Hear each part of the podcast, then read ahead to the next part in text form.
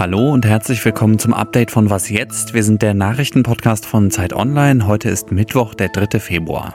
Ich bin Moses Fendel und spreche jetzt gleich über den Wechsel an der Spitze von Amazon und ob sich dadurch irgendwas ändert.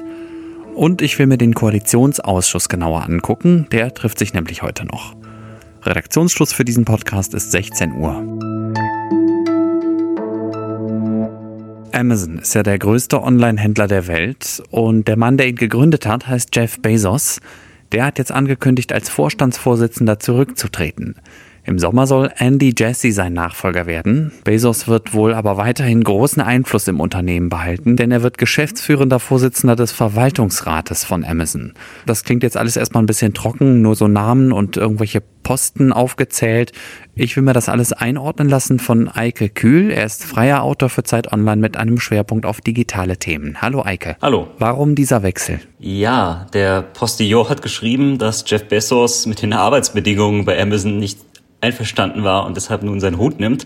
Aber äh, Spaß beiseite. Also an den Zahlen kann es jedenfalls nicht liegen. Ne? Amazon gehört zu den größten Gewinnern der Corona-Pandemie und auch in den Jahren davor waren die Geschäftszahlen schon ziemlich gut. Bezos selbst begründet die Entscheidung damit, dass ich einfach seinen anderen Projekten widmen will. Und da gibt's ja noch eine ganze Menge, wenn man jetzt mal an die Raumfahrtfirma Blue Origin denkt, an seine Stiftung oder auch an die Washington Post, die mir auch gehört.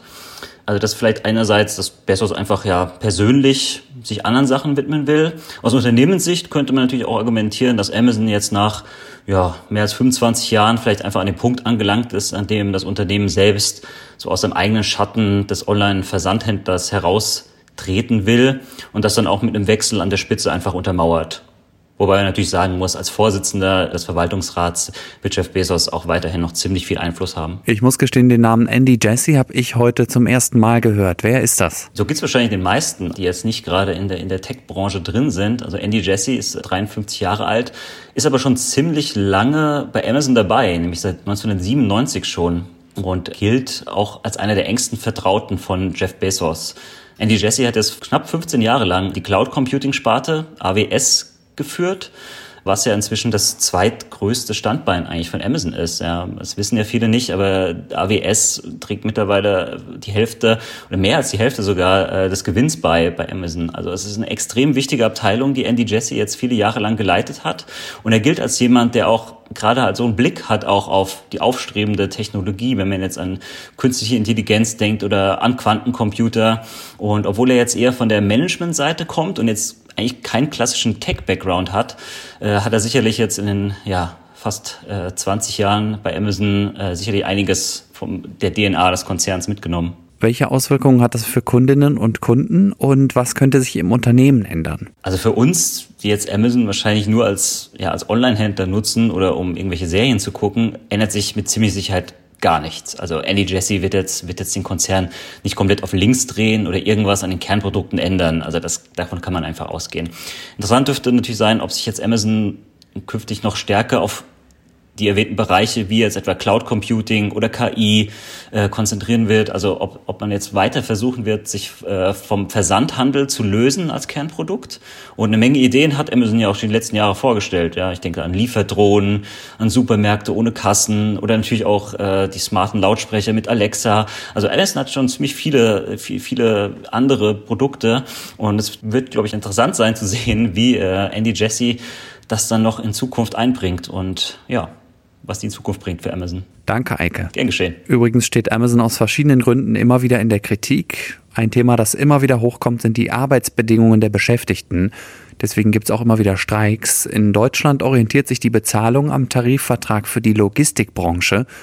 Die Gewerkschaft Verdi fordert, dass Amazon seine Leute aber nach dem Tarifvertrag für den Einzelhandel bezahlt. Dann würden sie mehr verdienen. Erbschaften machen in Deutschland vor allem die Reichsten noch reicher. Das ist bei einer Studie des Deutschen Instituts für Wirtschaftsforschung rausgekommen. Demnach geht fast die Hälfte dessen, was vererbt oder verschenkt wird, an die reichsten 10 Prozent. Die übrigen 90 Prozent der Bevölkerung teilen sich die andere Hälfte des vererbten Vermögens.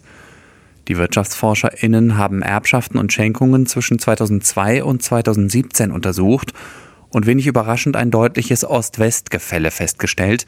Während Westdeutsche im Untersuchungszeitraum im Schnitt rund 92.000 Euro erbten, bekamen Ostdeutsche nur 52.000 Euro. Der Koalitionsausschuss ist zwar ein inoffizielles Gremium, im Grundgesetz ist er gar nicht vorgesehen, das heißt aber nicht, dass er nicht wichtig wäre. Heute trifft er sich zum ersten Mal in diesem Jahr und es wird wahrscheinlich vor allem um Corona gehen. Erstmal noch die Frage, wer sitzt da eigentlich drin? Zum einen die Chefinnen und Chefs der Koalitionsparteien, also neuerdings Armin Laschet für die CDU, Markus Söder für die CSU und Saskia Esken und Norbert Walter Borjans für die SPD. Dann Bundeskanzlerin Angela Merkel und der Vizekanzler Olaf Scholz und außerdem die Chefs der Bundestagsfraktionen der Koalitionsparteien, Ralf Brinkhaus, CDU, Rolf Mützenich, SPD und Alexander Dobrindt, CSU. Und was besprechen die da heute? Es geht wahrscheinlich vor allem darum, wie der Staat den von der Corona-Krise am meisten Betroffenen helfen kann. Die SPD fordert einen neuen Kinderbonus für arme Familien. Sowas ähnliches gab es letztes Jahr schon. Die 300 Euro Bonus pro Kind haben aber alle Familien bekommen, die Kindergeld erhalten.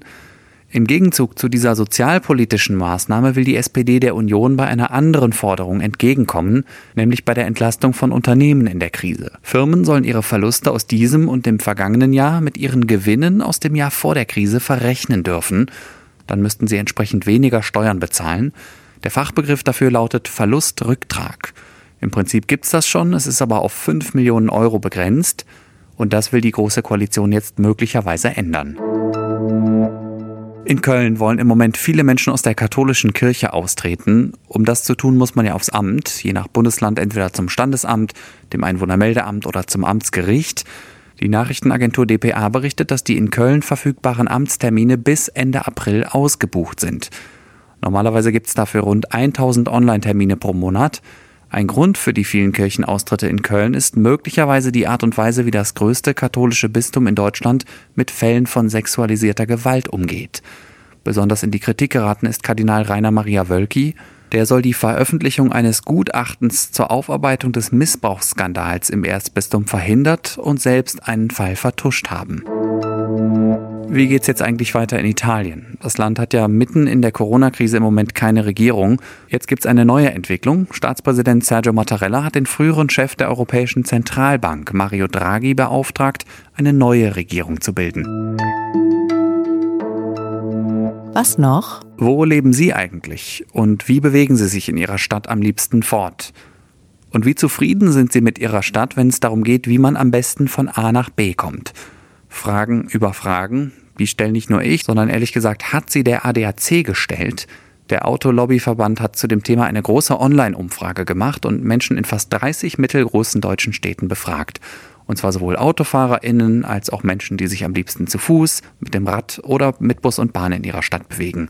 Und auch Menschen von außerhalb, also PendlerInnen und BesucherInnen durften mitmachen. Was kam raus? Am zufriedensten mit der Mobilität in ihrer Stadt sind die Menschen in Münster, Rostock und Oldenburg. Schlusslichter sind Krefeld und Mönchengladbach. Wenn Sie sich die Ergebnisse genauer anschauen oder überhaupt erstmal die aus Ihrer Stadt erfahren wollen, finden Sie die Umfrage Mobil in der Stadt vom ADAC natürlich im Netz. Der Link steht in den Show Notes. Das war das Update von Was jetzt am Mittwochnachmittag. Wir sind morgen früh wieder für Sie da. Ein Thema bei Pia Rauschenberger sind dann gute Neuigkeiten von der Impfstofffront. Zwischendurch können Sie uns gerne schreiben an wasjetzt.zeit.de. Ich heiße Moses Fendel, sage vielen Dank fürs Zuhören und bis zum nächsten Mal.